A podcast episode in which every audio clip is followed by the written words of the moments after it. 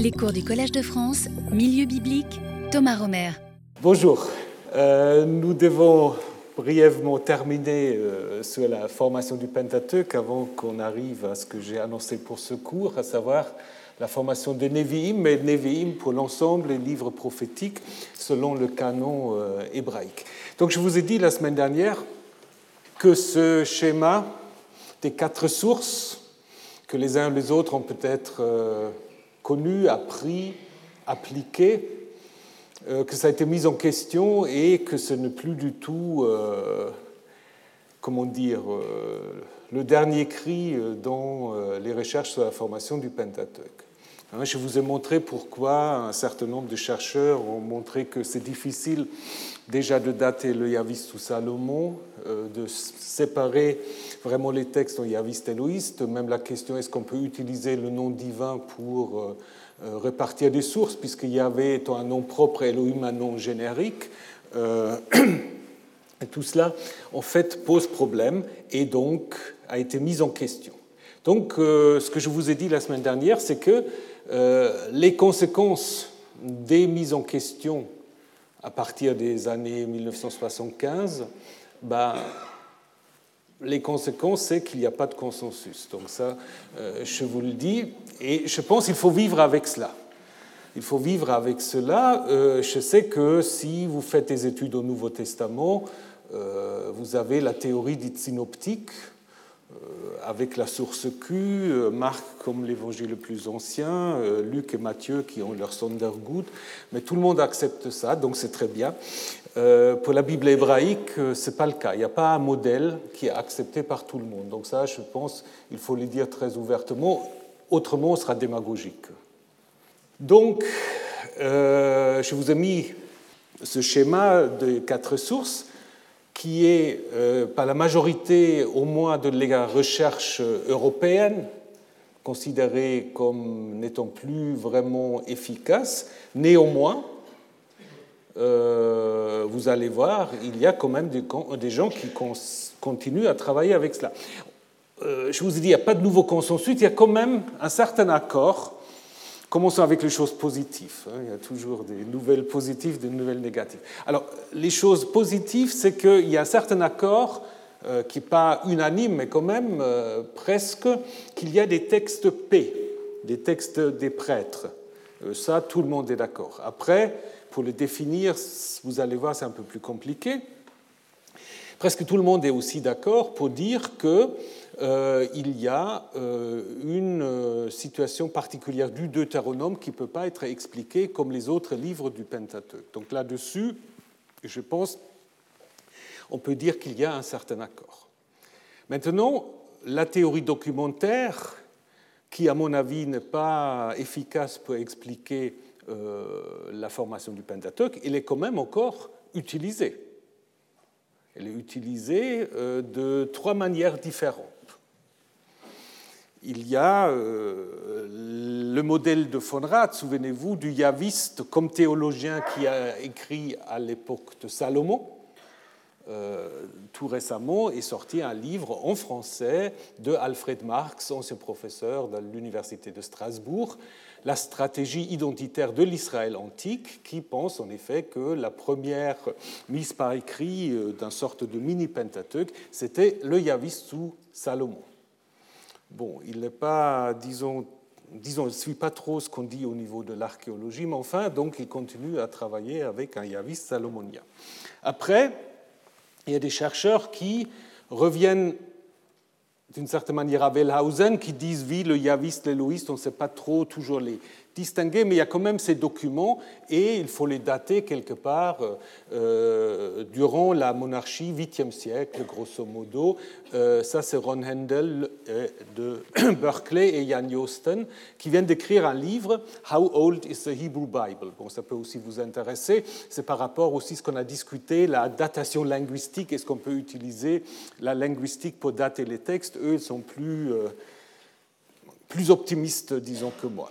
Et finalement, ça c'est la variante la pire à mon avis, c'est ce qu'on appelle les neo-documentarians, ou eux-mêmes ils s'appellent les neo-documentarians.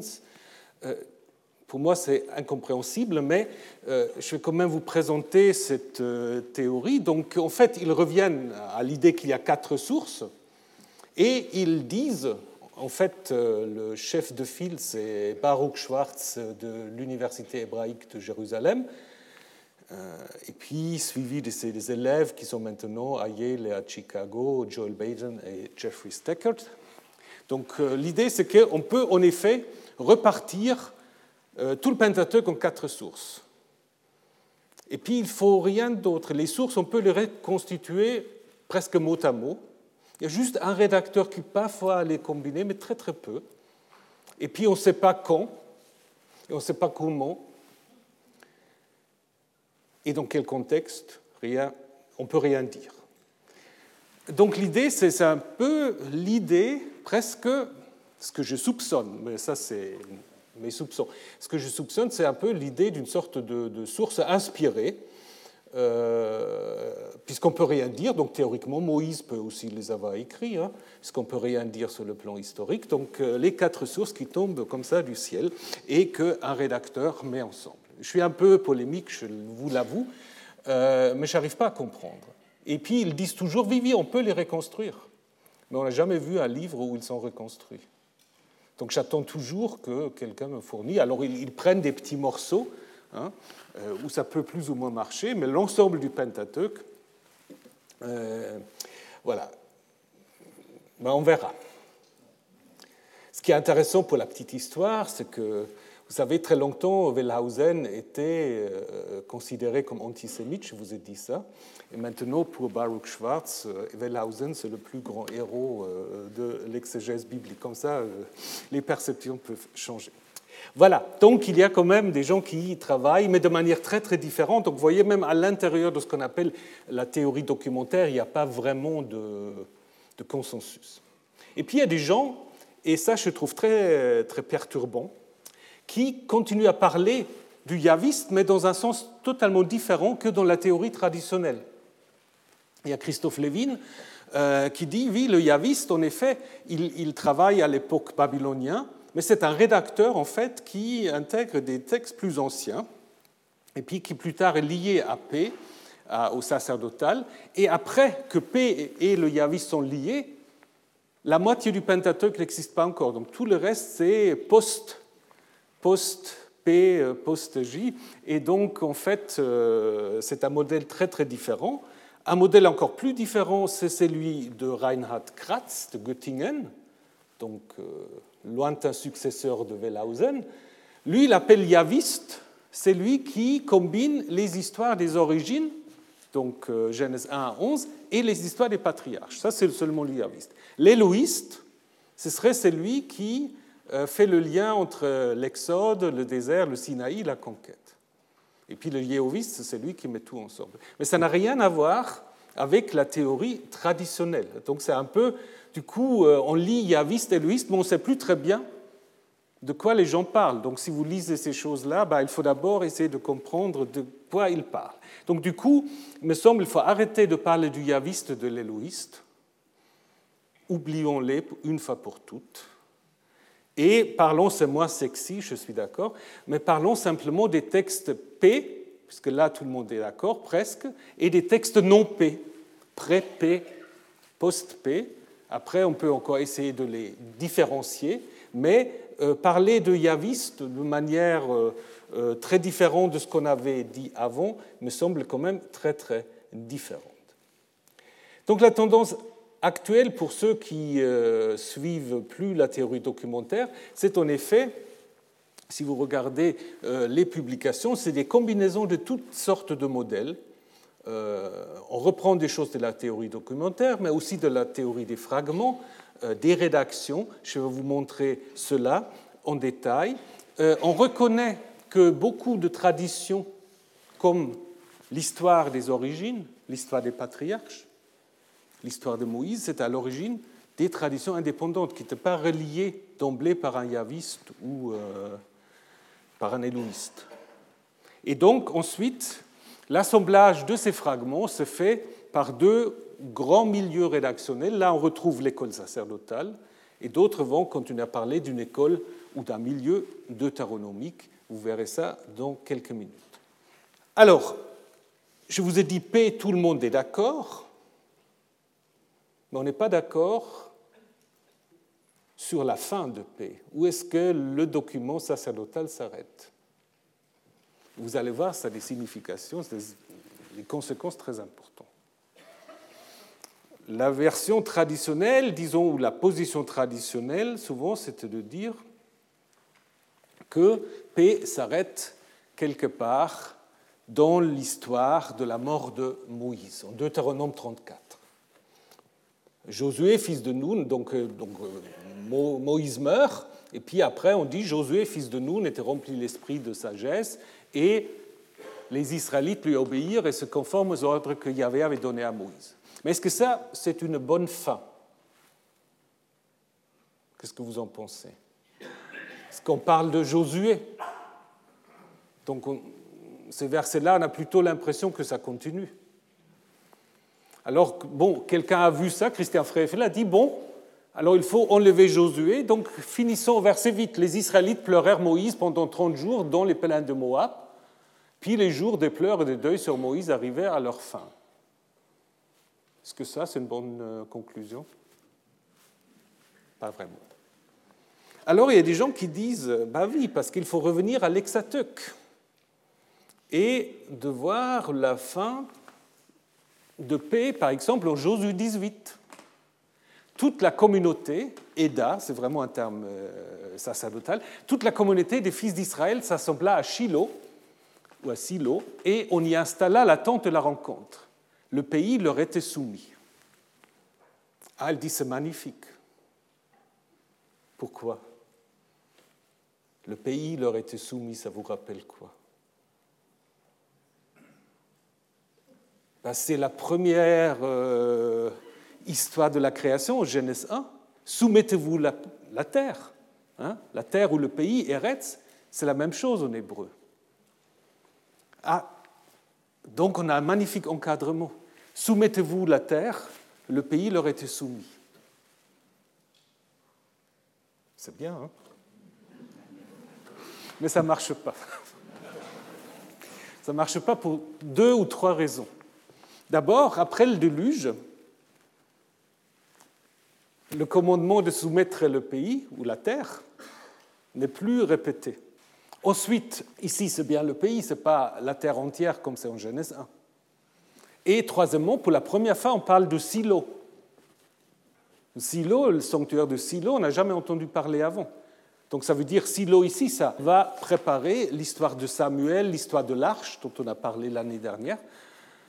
Donc ce n'est pas non plus une conclusion. Alors, qu'est-ce qu'on a comme alternative? Une alternative radicale, c'est de dire on finit à la fin du livre de l'Exode, avec la construction du sanctuaire, comme le dit Thomas Paula, hein, qui dit en effet 40, Moïse se mit à l'œuvre, il fit exactement ce que Yahvé lui a dit, le premier mois de deuxième année, le premier jour du mois, Moïse acheva, comme Shabbat, Moïse acheva tous les travaux. Et on a souvent vu qu'il y a des parallèles entre Genèse 1 et Exode 40. Et d'ailleurs, c'est aussi quelque chose qu'on peut observer dans des récits de création.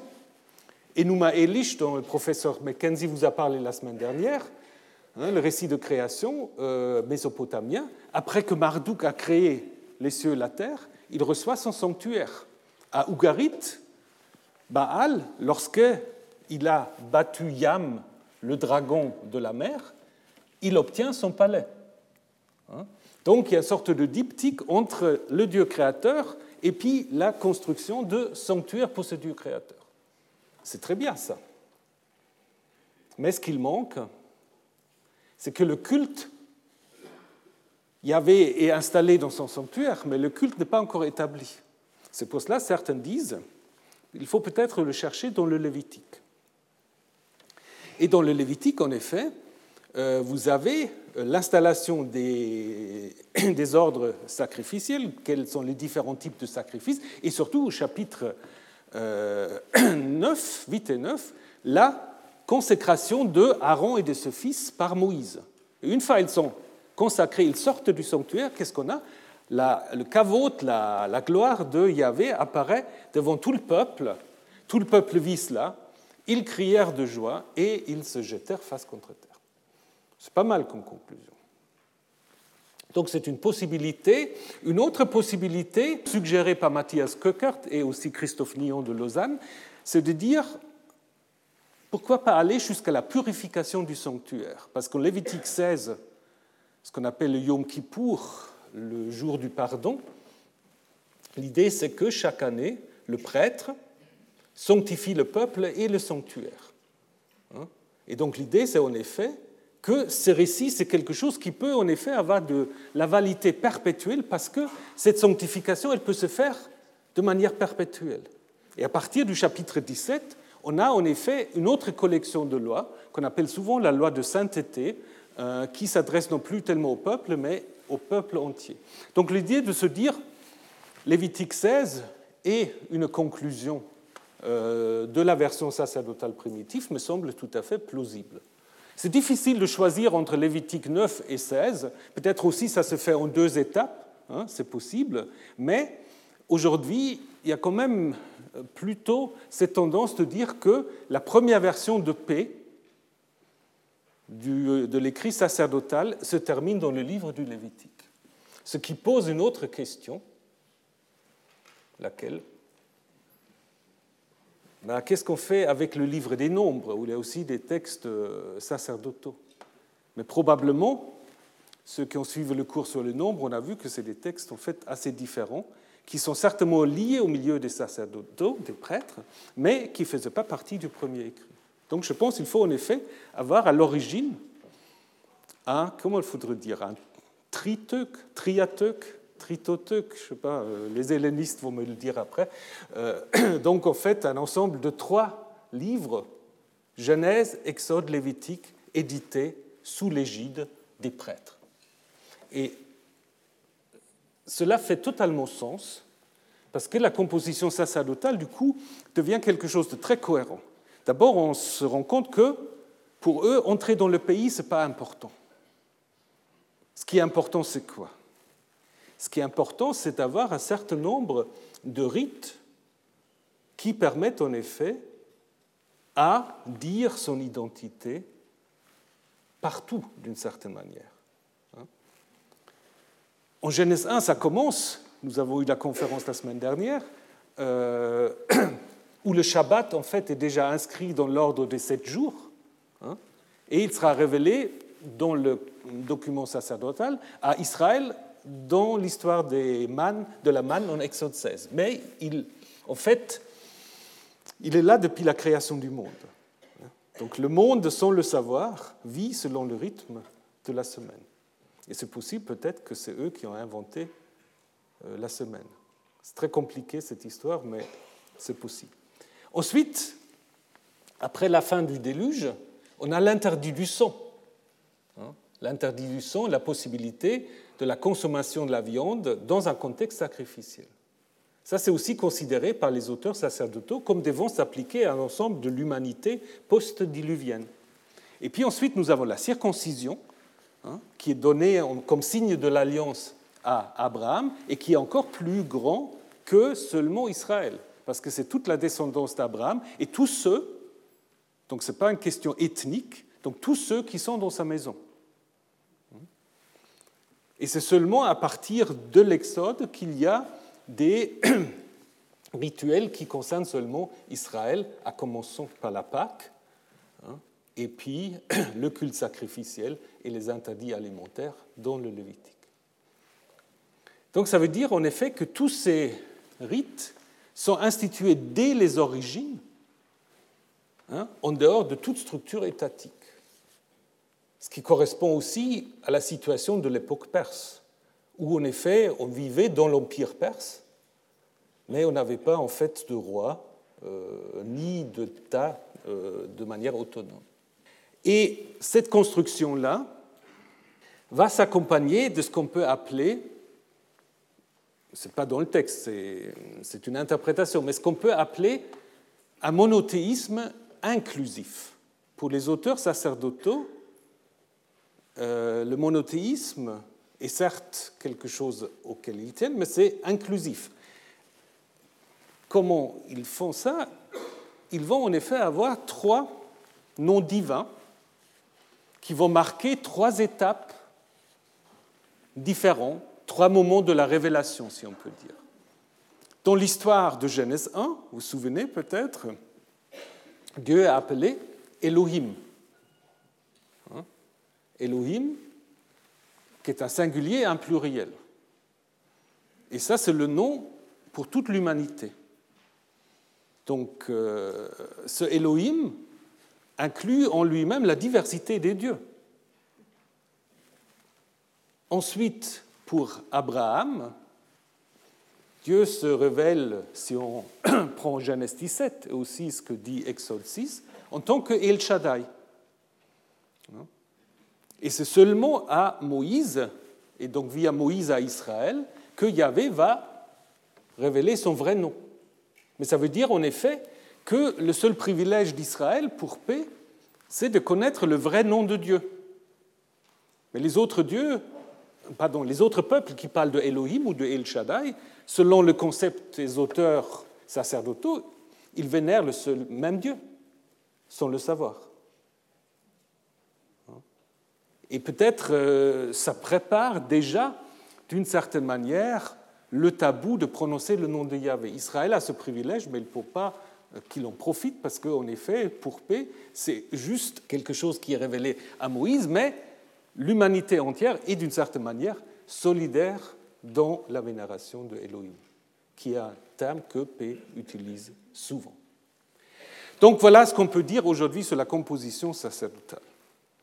Ce qui est aujourd'hui également beaucoup souligné, et ça me semble aussi important, c'est que nous avons dans le Pentateuque deux grands récits des origines, si on parle du peuple. Une origine généalogique, qui sont les patriarches. On est Israël parce qu'on descend d'Abraham, d'Isaac, de Jacob. Et un mythe d'origine, qui est celui de l'Exode. On est Israël parce qu'on observe les termes du, de l'alliance que Moïse a conclue pour le peuple avec Yahvé.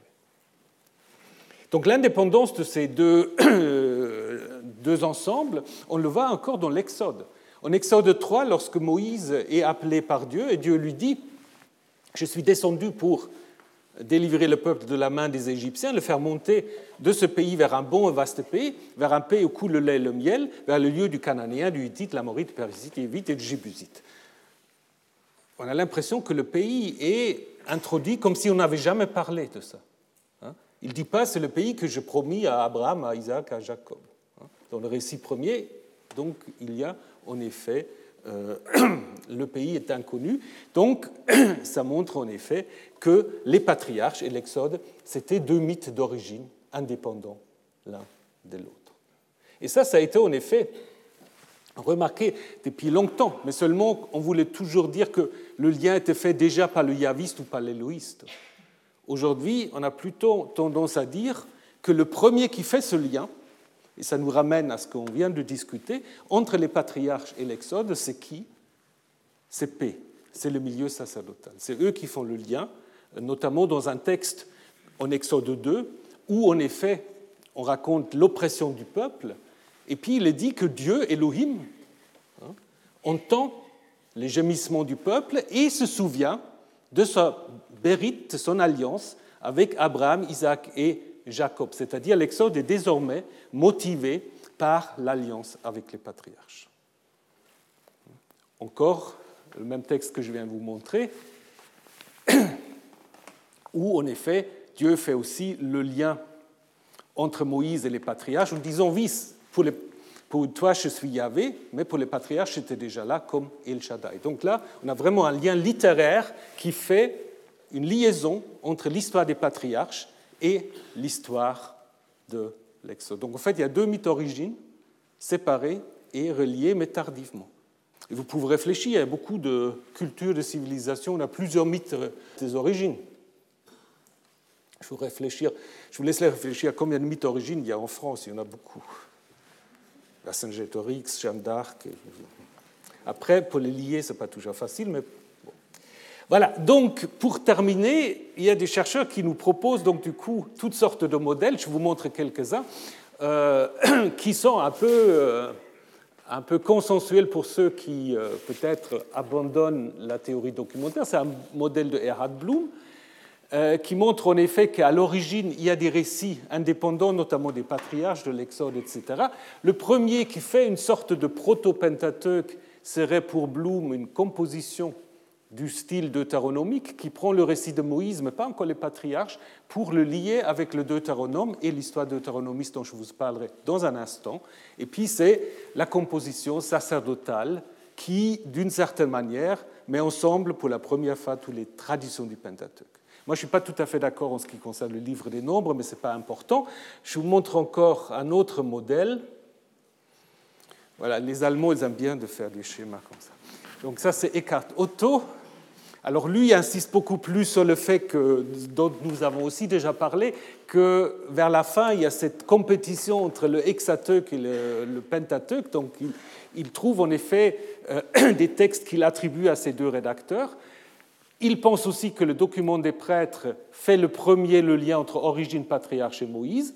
Et puis de l'autre côté, le milieu deutéronomique euh, fait d'abord Deutéronome Josué, après euh, tout est lié dans l'Hexateuque et ensuite dans le Pentateuque, on va couper Josué, comme vous vous souvenez, euh, du Deutéronome. Donc vous voyez, ces modèles ne sont pas tout à fait identiques, mais on peut les, peut les faire cohabiter. Mais même dans les sens exacts, quand vous voyez, les modèles ne sont pas toujours non plus exactement les mêmes d'un chercheur à un autre. Et donc, quelle conclusion? Est-ce qu'on va vers un nouveau paradigme? Je pense qu'on est plutôt dans une situation post-paradigme, donc je ne sais pas si un nouveau paradigme va vraiment un jour s'installer. Je ne sais pas si c'est souhaitable.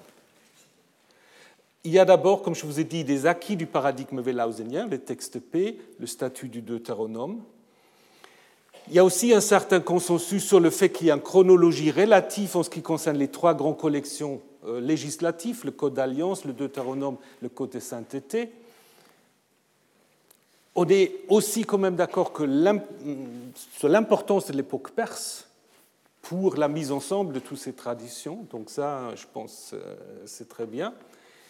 Et je pense ce qu'il faudrait peut-être prendre plus en considération, ce qu'on n'a pas vraiment fait, c'est la diversité des différents livres du Pentateuque, parce qu'on parle toujours du Pentateuque, mais c'est très difficile de savoir à partir de quand le Pentateuque en tant qu'un seul rouleau existe-t-il? Peut-être à Qumran encore que ce n'est pas si clair. Hein. Et quand on fait l'histoire de la recherche, on se rend compte en effet que toute cette théorie documentaire, ça a toujours été en effet appuyé sur des études du livre de, la Genèse. On a toujours fait la Genèse, après on était trop fatigué pour euh, aller vers les autres livres. il y a quelques exceptions comme Wellhausen et tout ça, mais ça a toujours commencé avec, avec la Genèse. Et du coup, on peut se poser la question si certaines théories s'appliquent mieux à tel ou tel livre de la, de la Torah. Il n'y a peut-être pas un modèle qui s'applique à l'ensemble de la Torah. Je vous ai, dans d'autres cours, j'ai essayé de montrer que les nombres, par exemple, c'est très très différent de ce qu'on a dans la Genèse. Donc il faut peut-être abandonner l'idée d'avoir un seul modèle pour l'ensemble de la formation du Pentateuque. Voilà. Alors maintenant passons au Nevi'im. Là aussi, c'est compliqué. Euh, d'abord, ce qui est très étonnant et ce qui demande explication, c'est le fait que euh, dans le canon hébraïque, les Nevi'im, en fait, euh, regroupent des livres qui ont des caractères assez différents. Hein. On distingue depuis le Moyen Âge les prophètes antérieurs, ce qui dans les Bibles euh, chrétiennes deviennent les livres historiques, hein. Josué, Juge, Samuel et Roi, et les prophètes dites postérieurs, les trois grands prophètes, et puis le rouleau des douze. Et la question, en effet, pourquoi est-ce qu'on a mis ces deux parties ensemble? Pour quelle raison? Ce n'est pas très évident a priori. Alors il y a plusieurs raisons. D'abord, on observe que dans les livres dits historiques, les prophètes jouent un rôle important, surtout si vous, arrivez au livre euh, des rois. Dans le livre des rois, il y a autant des histoires sur les prophètes que sur les rois, notamment Élie et Élisée. Ensuite, il y a quand même un certain lien thématique. Donc vous savez que les livres de Josué jusqu'à roi vont jusqu'à la destruction de Jérusalem, sur la catastrophe. Et dans les textes des livres prophétiques, il y a à la fois des oracles de destruction, c'est-à-dire les oracles de jugement, Yahvé va détruire euh, Samarie, va détruire euh, Jérusalem, mais il y a aussi des oracles de restauration, hein, des oracles de salut, qui pourraient être lus comme une suite, d'une certaine manière, de la première partie. Et puis, troisième, euh, troisième observation, il y a des liens stylistiques il y a certains livres prophétiques, on va le voir, notamment Jérémie, qui a en grande partie le même style que dans le livre des rois. C'est pour cela, déjà dans le Talmud, on avait dit que Jérémie est l'auteur des rois. Ça, c'est très curieux parce que normalement, on a d'autres raisonnements dans, le Talmud. Hein. Donc pourquoi dans le Talmud, on va en effet euh, attribuer les livres des rois aux prophètes Jérémie? Mais commençons par la première partie, les livres historiques. Comment ces livres historiques se sont constitués, et puis on va voir comment ils ont été liés avec les livres prophétiques. D'abord, il faut en effet euh, parler du livre du Deutéronome. Le livre du Deutéronome, c'est un livre de charnière. Pourquoi? Parce que ça se termine avec la mort de Moïse, donc aujourd'hui, comme vous le savez, c'est la fin du Pentateuque. Mais si vous lisez le livre du Deutéronome, vous allez observer qu'il y a beaucoup de choses qui annoncent la suite. On dit, euh, vous allez traverser le Jourdain lorsque vous aurez chassé la population du pays, lorsque vous serez installé. Euh, Josué va en effet devenir le successeur de Moïse, comme c'est annoncé dans le Deutéronome, et il y a un certain nombre de commandements qu'il faut en effet accomplir lorsqu'on est dans le pays. Et si vous regardez dans le livre de Josué, tout cela, en effet, est repris, la traversée du Jourdain, la conquête, la confirmation de Josué comme successeur de Moïse, et puis l'accomplissement d'un certain nombre d'ordres. Donc, c'est ça ce qui fait que euh, le livre de Josué est très proche du Deutéronome, et certains ont pensé à l'Hexateuque. Hein, vous vous souvenez. Mais ces liens avec la suite, ils ne sont pas limités au seul livre de Josué. Il y a aussi des liens dans le Deutéronome avec des livres suivants. Par exemple, en Deutéronome 6, on dit qu'il faut faire attention de ne pas oublier Yahvé, qui t'a fait sortir du pays d'Égypte, lorsque vous êtes dans le pays. Il ne faut pas suivre les autres dieux, hein, parce qu'autrement la colère de Yahvé va s'enflammer. Et c'est exactement mot à mot, donc je vous ai mis les mêmes couleurs, ce qui arrive au début du livre des juges. On dit une fois le peuple est dans le pays, ils abandonnent Yahvé, hein, ils suivent d'autres dieux, et la colère de Yahvé euh, s'enflamme contre Israël. Vous avez dans le Deutéronome également au chapitre 17 ce qu'on appelle la loi concernant le futur roi, où il dit qu'il ne faut pas qu'il ait trop de femmes, hein, qu'il ne fasse pas de négoce avec des chevaux, qu'il fasse une copie de la loi qu'il faut lire euh, dans le temple. Et puis tout ça, évidemment, fait allusion à plusieurs rois. À David et Salomon qui avaient un peu trop de femmes, euh, Salomon qui fait son commerce de cheval avec l'Égypte, et puis évidemment le roi Josias qui se fait une copie de la loi comme euh, le Deutéronome le dit déjà. Et finalement, vous avez encore à la fin du Deutéronome, dans cette série de malédictions, vous avez euh, cette mise en garde, si vous n'obéissez pas à la loi de Yahvé, vous serez déporté de ce pays et vous allez retourner en Égypte. Et c'est exactement ce qui arrive à la fin du livre des rois, hein, où après la destruction de Jérusalem, on raconte la déportation d'une partie du peuple à Babylone, et on dit le reste du peuple s'enfuit en Égypte par peur des Babyloniens. Donc en fait, la malédiction de Deutéronome 28 se termine à la fin du livre des rois. Donc, comment faut-il expliquer ça? Ces liens, ils existent, on ne peut pas les nier. Alors, je reviens toujours un peu au même. Il y a aussi évidemment le fait que euh, ces livres montrent un peu le même style que le Deutéronome. Ce n'est pas seulement euh, thématique, les liens, il y a aussi un style, un style que certains appellent un peu baroque. Hein. Euh, prends garde de ne pas t'éloigner du Seigneur ton Dieu, toujours ton Dieu, votre Dieu. Et ce même style, en fait, vous allez le trouver dans le Deutéronome et dans le livre historique.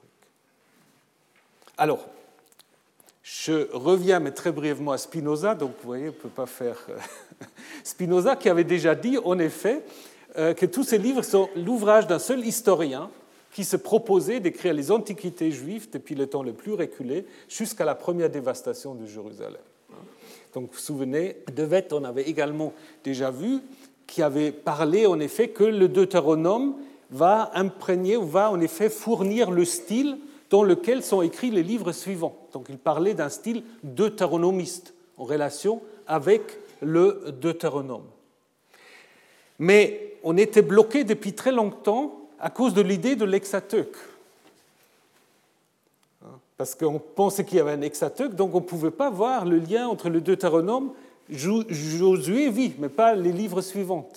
Hein? Donc du coup, Ewald avait dit non, il y a deux grands ensembles, l'Exateuque et le Livre des rois, qui contiennent différentes rédactions deutéronomistes. Et Wellhausen avait dit aussi oui, il y a plusieurs rédactions deutéronomistes dont juge et roi, mais personne ne sait les distinguer. Alors qu'il était si fort à distinguer le yaviste, le louiste et P, pour les livres des rois, il ne voulait pas. Et puis c'est aussi un peu lié, je pense, au fait qu'à l'époque, tout le monde était fasciné par le Pentateuque. Le reste intéressait moins. Donc Wellhausen, il prend deux pages pour oui, à des rédactions deutéronomistes. Mais, dit-il, d'où ils viennent, pourquoi elles sont là, euh, nul ne sait. Alors ça va changer, en fait, en plein Deuxième Guerre euh, mondiale avec euh, Martin Haute. Martin Haute Je vous en ai parlé déjà un tout petit peu au moment du Pentateuque. Martin va d'abord travailler sur le livre de Josué. Et il va voir que Josué, dans sa forme actuelle, il ne peut pas être la continuation des sources du Pentateuque. Donc il va dire, en fait, Josué, les récits, c'est très différent, euh, pas, on ne peut pas parler d'un hexateuque. Et en 1943, il va écrire un livre qui s'appelle Überlieferungsgeschichtliche Studien, donc des études de l'histoire de la transmission. Ça, c'est les Allemands qui savent faire des longues phrases. Vous avez compris? Donc, euh, et c'est dans ce livre-là, donc en plein deuxième guerre, il est à Königsberg, euh, il est malade, je ne sais plus trop bien, donc il prend son temps pour écrire ce livre, euh, où il va en effet ce qui est très bien, parce que si vous lisez ce livre, malheureusement, ce n'est pas traduit en français, en anglais, il y a très peu de notes. Il avait très peu de livres. Aujourd'hui, on dirait une thèse comme ça, on la rejette, parce qu'il n'y a pas toute la bibliographie. Mais à l'époque, il a peut-être dix livres qu'il cite, mais c'est un des livres les plus importants euh, de l'histoire de l'exégèse du XXe siècle. Donc, euh, voilà. Euh, donc, dans ce livre, il invente ce qu'il va appeler l'histoire deutéronomiste. Et ça, c'est à mon avis une découverte majeure, qui évidemment va être contestée aussi, bien sûr, mais à mon avis, ça reste une découverte majeure. Il va dire en effet que les livres du Deutéronome jusqu'aux deux rois sont l'œuvre d'un seul auteur, qu'il va appeler le deutéronomiste, hein, qui aurait en effet regroupé, après la destruction de Jérusalem, toutes sortes de traditions pour en faire une histoire compréhensive allant de Moïse jusqu'à l'exil babylonien. Et il observe en effet, il dit, bon, de toute façon, tout le monde est d'accord qu'il y a des textes deutéronomistes dans les livres dits historiques, mais comment les expliquer, ces textes? Et c'est là qu'il fait une découverte assez importante qui reste valable jusqu'à aujourd'hui. Il observe en effet, quand on lit ses livres, on observe qu'à des moments charnières, vous avez des grands discours. Des grands discours, soit des personnages importants qui sont là, soit, quand il n'y a pas de personnages importants, des sortes de voix off euh, de l'auteur lui-même, hein, des discours anonymes, commentaires, si vous voulez. Et si vous regardez ces, discours, ben, vous voyez comment, en fait, on va, avec ces discours, construire une histoire et diviser cette histoire en différentes époques. C'est vraiment très beau, regarder ça. Euh, il y a le premier, évidemment, le Deutéronome, comme par hasard. Le Deutéronome, en tant que livre lui-même, est construit comme un discours. C'est presque le modèle pour la suite. Le Deutéronome est un grand discours de Moïse. Et à la fin du discours, il y a déjà l'annonce de l'exil. Après, l'histoire de la conquête est encadrée par deux discours. Un discours de Dieu à Josué, où l'installe comme successeur, et puis à la fin, en Josué 23, le discours d'adieu de Josué, qui termine l'époque de la conquête, où il dit, mais faites attention, si vous n'obéissez pas, bah, euh, l'exil va arriver. Ensuite, l'époque des juges, alors là, il n'y a pas un orateur, donc c'est le deutéronomiste lui-même qui présente l'époque et qui dit, en effet, comme l'a vu tout à l'heure, c'est une époque de euh, désobéissance et une époque donc euh, perturbée qui se termine non pas à la fin du livre des juges, mais en 1 Samuel 12, avant un discours, avec un discours de Samuel, qui est considéré en fait comme le dernier des juges. Hein, donc euh, les séparations d'époque, ça ne correspond pas forcément au livre. Et puis, le début de la monarchie, donc en fait, ce testament de Samuel jusqu'à un roi vite va en effet euh, délimiter les débuts de la monarchie, Saül, David, Salomon époque qui se termine en un roi vite avec le discours de Salomon au moment de l'inauguration du temple, où là aussi, il dit, bah, il faut écouter, sans ça, bah, vous allez être déportés. Puis vient l'époque des deux royaumes, qui est délimitée ensuite en deux rois 17, de nouveau par un discours, un discours anonyme du deutéronomiste, qui explique pourquoi le royaume d'Israël a été détruit, hein, et que cela pourra arriver aussi à Judas s'il si n'obéissent pas. Et finalement, en 2 rois 25, et c'est ça ce qui est intéressant, à la fin, bah, à la fin, il n'y a pas de discours. Pourquoi? Il n'y a pas de commentaire conclusif. Hein, il n'y a pas. Il dit simplement que le dernier roi, Joachim, qui était déporté euh, dans euh, la prison babylonienne, va sortir de sa prison. On reviendra là-dessus. Donc, en fait, Note va dire voilà, c'est l'œuvre, donc, euh, cette structure qui est quand même euh, très bien faite. Cette structure, en fait, est l'œuvre de deutéronomistes qui, pour lui, est un historien. Il le compare un peu euh, à Hérodote, à Thucydide, aux historiens grecs et romains. Il va dire ça, c'est les collègues les plus proches. Et il va aussi l'appeler un courtier honnête. C'est-à-dire, en fait, il va aussi intégrer dans son œuvre des traditions anciennes qui contredisent un peu sa propre vision. Donc il ne va pas simplement écrire une histoire, il va aussi euh, intégrer des traditions plus anciennes. Et pourquoi est-ce qu'il écrit cette histoire? C'est une sorte de théodicée, c'est-à-dire d'expliquer pourquoi l'exil est arrivé. On peut dire que ce n'est pas la faute de Yahvé, hein, c'est la faute du peuple, ou des rois surtout qui ne font pas ce que Yahvé leur a demandé de faire. Donc Note va dire, puisque la dernière chose que le deutéronomiste nous raconte, c'est la réhabilitation de Joachim, donc euh, environ 562, parce qu'on connaît le roi babylonien dont il est question dans cette histoire, bah, c'est la dernière chose que le deutéronomiste savait à écrire et à raconter. Donc, ça a été écrit à ce moment-là, probablement. Ah. Je fais tomber. Ça va, vous m'entendez? Alors, donc, euh, dernière chose que le deutéronomiste savait, c'était ces événements, donc il écrit euh, juste après. Alors, lorsque le livre a été publié en 1943, donc vous imaginez que les gens avaient autre chose à faire, donc personne, en effet, avait vraiment euh, pris ça, disons, avait pris connaissance de cela. Après, il y a eu une deuxième édition en 57, hein, euh, où en effet, là, la réception est très très positive. Bon, on peut beaucoup réfléchir, mais ça, c'est de nouveau une autre histoire. Pourquoi en 43 il écrit un livre comme ça? Bah, Souvent, on a dit, souvent on a dit, c'est lui-même qui se voit comme deutéronomiste.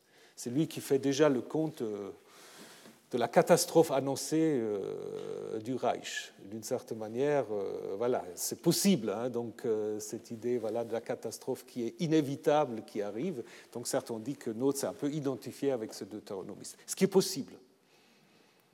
D'ailleurs, je crois que je vous l'ai déjà raconté. Note était assez hostile en fait euh, au nazisme. Et puis il a écrit aussi pendant la guerre une histoire sur la formation du Pentateuque, où il a dit en fait, dans les premières traditions de l'Exode du désert, Moïse euh, n'existe pas. Moïse a été introduit après coup. Et il donne comme explication parce que les anciens Hébreux n'avaient pas besoin de Führer, c'est-à-dire de c'est lui qui les qui les guide. Donc ça, c'est texto. Hein. Donc, euh, voyez comment, en fait, euh, bah, on est toujours enfant de son époque. Hein. Donc, revenons à Note. Donc, la réception, lorsqu'il y avait la deuxième édition, après il y a eu une troisième, lorsque la deuxième édition est parue, bon, la réception était plutôt positive. Hein. Euh, on se posait simplement la question, est-ce que vraiment, on peut imaginer le Deutéronome comme un individu? Est-ce qu'il ne faut pas plutôt parler d'un groupe hein? Est-ce que c'est si clair qu'il écrit en Palestine parce qu'il dit que tout le pays était vide de sa population? Est-ce que ce n'est pas plutôt à Babylone qu'il faut le situer? Et puis il y a d'autres qui sont un peu plus critiques, qui disent oui, mais bon, si c'est un seul auteur à l'intérieur du livre, euh, ou de, de, l'histoire deutéronomiste, il y a des choses quand même contradictoires. On ne sait jamais s'ils sont pour ou contre la monarchie, par exemple. C'est vrai qu'il y a une attitude très ambiguë vis-à-vis de la monarchie. Et puis, euh, si vous lisez quand même les différents livres, ils ne sont pas si uniformes que ça. Donc ça, c'était un peu les premiers critiques. Mais d'abord, euh, la, la réception était plutôt positive. Sont venues ensuite deux grandes modifications. Et ça, c'est intéressant aussi parce que ces deux grandes modifications on fait de nouveau un peu deux camps, un camp nord-américain et un camp européen. C'est curieux, mais. Euh. Donc la première modification est venue de Frank Cross, euh, qui était professeur à Harvard, et qui avait en effet euh, fait une étude surtout sur les livres de Samuel Roi. Et dans cette étude, il disait, en fait, dans le livre de Samuel Roi, il y a deux grands sujets, deux grands thèmes le péché de Jéroboam dans le livre des rois, hein, donc le fait qu'après euh, la mort de Salomon, Jéroboam va établir euh, des statues bovines à Dan et à Bethel, donc en dehors de Jérusalem, et puis l'autre grand thème, la promesse d'une dynastie éternelle pour David.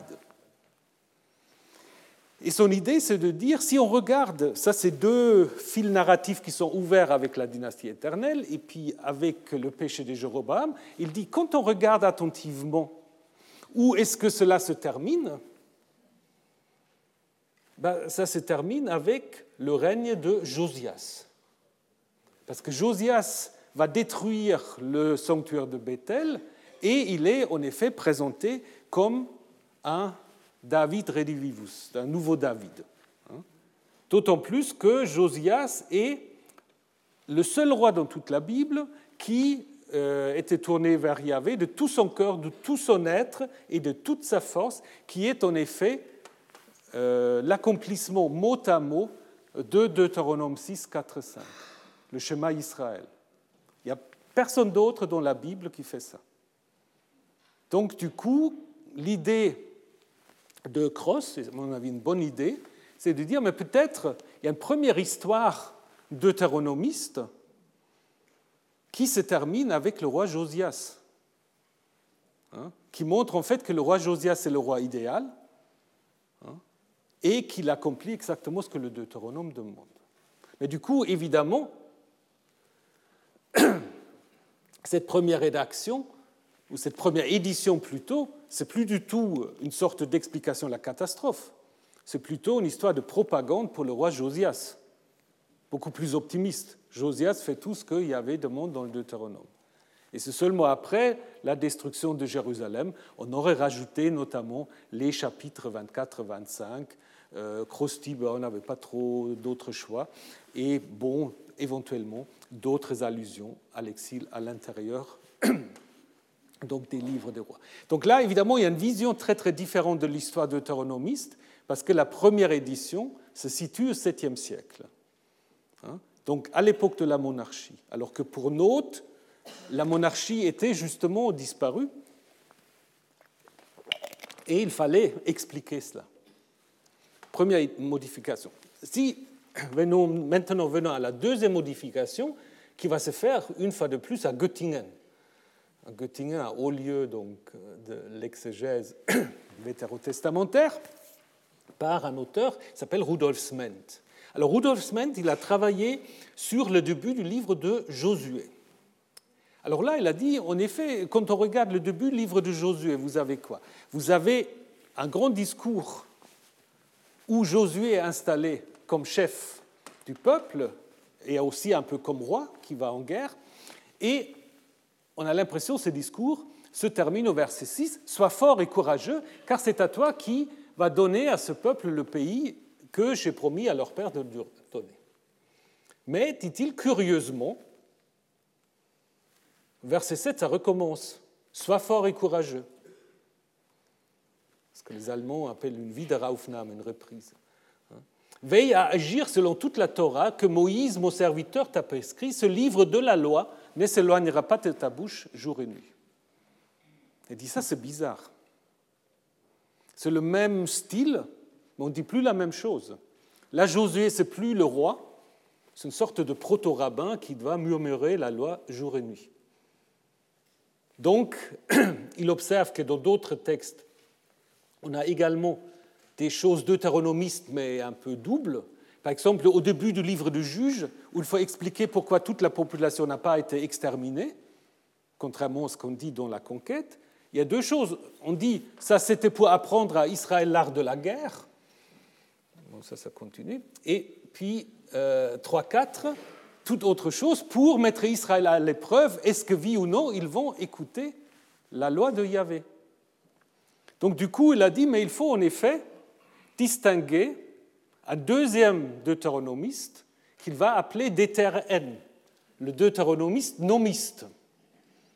Hein, nomiste parce qu'il s'intéresse à la loi. Et puis son élève Dietrich, il va en rajouter un troisième, parce qu'il va dire, mais dans les livres des rois, c'est vrai qu'il y a tellement de récits sur les prophètes qui n'ont pas tout à fait le lien avec la suite. Donc il parle d'un DTRP, d'un deutéronomiste prophétique qui insère les histoires des prophètes. Donc en fait, on a trois deutéronomistes. Le deutéronomiste historien, c'est lui de Note, donc là, ils vont toujours dire que ça commence avec l'exil. Ensuite, le DTRP et le DTRN, qui euh, peut peut-être encore sous-diviser un 1, un 2, etc. Et puis, évidemment, à partir de cela, euh, va se mettre en place toute une euh, inflation de sigles. D'autres vont parler encore d'un DTRB, qui insistera sur l'alliance, sur le Bund en allemand, ou encore d'un déter S, qu'on n'a plus d'idée, d'un Spät, d'un déter tardif. Donc on va de plus en plus vers la dilution. Ce qui amène ensuite, comme dans les années 70-75 pour le Pentateuque, la même chose pour l'histoire deutéronomiste. Il y a des gens qui vont dire il n'y a jamais eu d'histoire deutéronomiste. Ça, c'est une chimère de notes que les gens ont bêtement suivie. Et donc, en fait, les livres sont si différents les uns des autres. Peut-être Samuel Roy, on peut les mettre ensemble, mais euh, on ne peut pas parler d'une histoire deutéronomiste cohérente. Voilà. Donc, en fait, ça revient à Wellhausen. Ben oui. Alors, est-ce que c'est un progrès ou est-ce que c'est une régression? Ah, Moi, je trouve que c'est une régression. Mais je vais vous donner un peu euh, mon appréciation. Donc actuellement, sur le marché, si vous voulez, il y a quatre positions. il y a quatre positions. Il y a ceux qui continuent à maintenir l'idée d'un seul deutéronomiste, comme Note l'avait fait. John Van Zetter et le professeur Mackenzie, que vous avez pu entendre la semaine dernière ici. Évidemment, ils admettent aussi qu'il y a des choses qui ont été ajoutées après, peut-être plus que Note. Hein. Euh, Mackenzie va dire les histoires sur les prophètes ont été ajoutées après coup. Hein. Ensuite, il y a ce qu'on peut appeler la position de Cross, qui est jusqu'à aujourd'hui euh, la position dominante aux États-Unis, hein, avec l'idée de deux éditions, une à l'époque de Josias, une à l'époque de l'exil. Et ensuite, le modèle des, de Göttingen, si vous voulez, des trois euh, H, N ou P, ou encore plusieurs, et finalement la position, je ne sais pas, négationniste, ou, euh, donc il n'y a jamais eu. Alors qu'est-ce qu'on fait quand on a comme ça? Et là, il n'y a vraiment pas. Disons, pour le Pentateuque, il y a une sorte d'évolution, mais là, il n'y a pas vraiment d'évolution. Alors qu'est-ce qu'on peut faire? On peut faire quelque chose de, on peut faire quelque chose de très suisse. On va chercher un compromis. On va chercher un compromis, mais ça marche. Ça marche parce que je pense, si vous prenez les quatre positions, si vous prenez les quatre positions, vous pouvez en effet retenir de chacune des positions quelque chose de vrai. Si on prend la position de note, cette idée des, des discours que je vous ai montrés, il faut les expliquer. Quand même quelqu'un qui à un moment donné a mis ces discours pour créer une sorte d'unité. Après, je pense que la position de Cross, elle est vraie aussi, dans le sens qu'il y a certains textes dans l'histoire dite deutéronomiste qui s'expliquent mieux à l'époque de la monarchie qu'après l'exil. Et puis, ce qui est vrai dans la position de Sment ou de Göttingen, le deutéronomiste n'est sans doute pas un individu ou deux individus, c'est plus une école et pas toujours facile à identifier de manière tout à fait précise ce qui est également, ce qui est vrai, euh, parmi ceux qui euh, sont en effet euh, des avocats de la contestation, il y a des différences importantes, c'est vrai, entre le Deutéronome, entre juges, entre les rois. Alors qu'est-ce qu'il faut mettre à la place bah, Il me semble, à la place de l'histoire deutéronomiste, il faut mettre, ça c'est mon idée, une bibliothèque deutéronomiste. Qu'est-ce que ça veut dire une bibliothèque deutéronomiste? Il ne faut pas imaginer que c'était un seul rouleau, mais qu'il y avait plusieurs rouleaux. Peut-être le rouleau deutéronome Josué, juge, Samuel roi, et peut-être encore d'autres rouleaux. Si vous prenez ça euh, dans ce sens-là, qui était peut-être euh, dans un grand vase, comme on les a trouvés à Qumran, dans le temple de Jérusalem d'abord, et puis ailleurs, à Babylone peut-être, si vous avez plusieurs rouleaux, vous pouvez aussi expliquer les différences. C'est-à-dire qu'il n'y avait pas le même scribe qui était responsable pour tel ou tel rouleau. Donc on a dit qu'il y a des différences stylistiques parfois. Si ce n'est pas exactement le même scribe, bah, ça s'explique. Mais il y a quand même la volonté de les coordonner, ces rouleaux, de les mettre ensemble.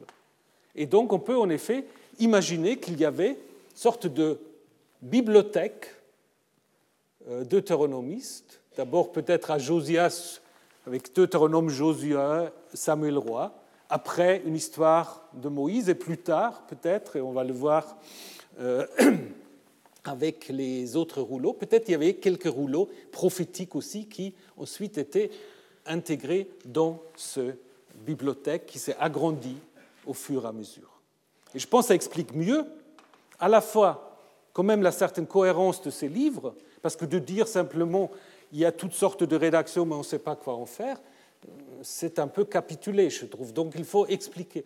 Si on explique par l'idée euh, euh, d'une bibliothèque, je pense qu'on peut en effet expliquer à la fois ce que ces textes ont en commun et ce qui les diffère. Et je pense aussi on peut montrer, on peut montrer qu'il y a trois grandes étapes dans la formation de cette bibliothèque. Trois grandes étapes l'époque néo-assyrienne, donc sous Josias, l'époque babylonienne, et puis le début de l'époque perse. Alors, on est presque à la fin et donc j'ose presque pas vous montrer tout ça, mais je vais le faire quand même. Deutéronome 12, ce sera vos devoirs à faire à la maison. Si vous lisez Deutéronome 12, vous connaissez peut-être ce texte de Deutéronome 12, c'est en fait euh, le texte de la centralisation du culte. Hein, donc il faut en effet simplement euh, sacrifier à un seul lieu.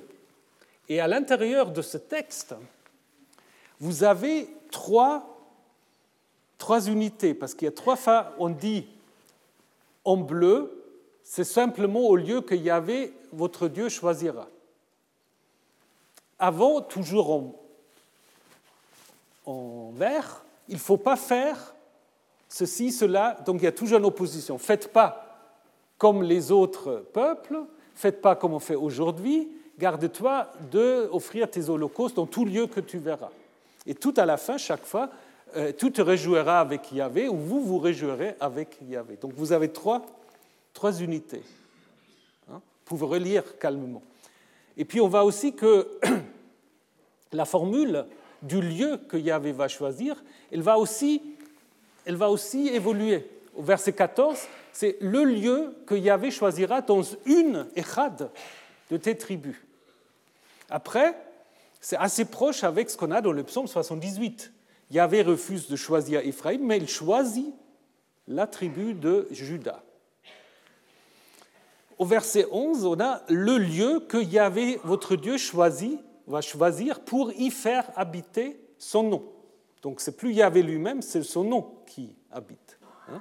Et après, verset 5, le lieu que Yahvé va choisir parmi toutes vos tribus. Pas dans une tribu, mais parmi toutes vos tribus. Et donc ça veut dire, en effet, vous pouvez, avec ça, identifier trois strates trois strates, 2 à 7, 8 à 12, 13 à 18. Et la strate la plus ancienne, c'est celle-là, la dernière, parce que c'est comme dans un livre, quand vous faites une nouvelle édition, vous faites une nouvelle préface, et vous mettez avant l'ancienne préface. Et vous faites une troisième édition, la préface, vous la mettez encore avant. C'est exactement ce qui se passait ici. Hein. Dans la partie la plus ancienne, en fait, quelle est l'importance? C'est l'interdiction de ne pas offrir des holocaustes partout. Il faut le euh, sacrifier seulement au l'endroit que Yahvé va choisir. Par contre, on peut manger la viande ailleurs. Mais les taxes, il faut aussi les payer là où Yahvé a choisi le lieu.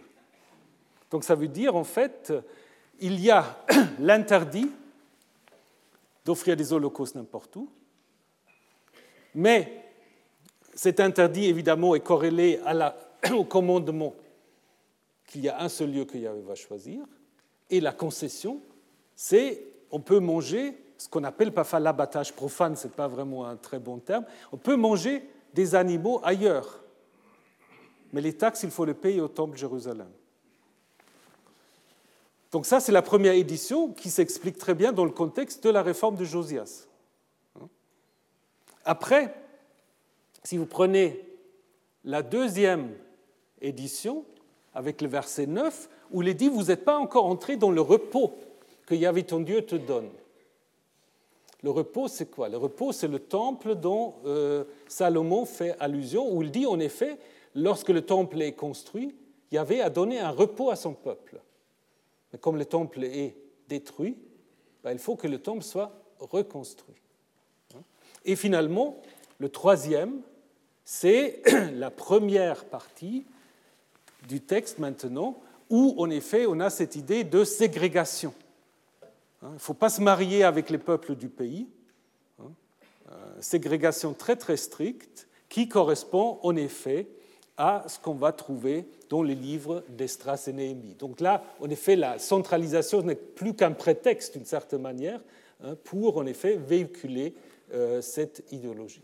Donc vous voyez, comme en Deutéronome 12, vous voyez que ces livres dits deutéronomistes ont connu trois grandes étapes de formation. Alors, comment, du coup, il faut comprendre la formation des prophètes proprement dit, et pourquoi ils ont été liés. Ben ça, c'est une question qu'on verra la semaine prochaine. Avec la tradition orale qui va être important aussi. Et puis après, la semaine prochaine, il y a une petite interruption liée à toutes sortes de fêtes et vacances. Mais là, vous voyez, le prophète Ésaïe, qui reçoit une sorte d'inspiration, comme Mohamed par l'ange Gabriel, donc il n'y a rien de nouveau sous le soleil, et il a déjà dans sa main le livre. Hein? Et donc la question, ça va être en effet, comment on passe du prophète au livre? Ou est-ce que, ou pour poser la question autrement, est-ce qu'on a besoin du prophète pour avoir le livre? Bah, Je vous laisse réfléchir et puis je vous retrouve la semaine prochaine. Retrouvez tous les contenus du Collège de France sur www.colège-2-france.fr.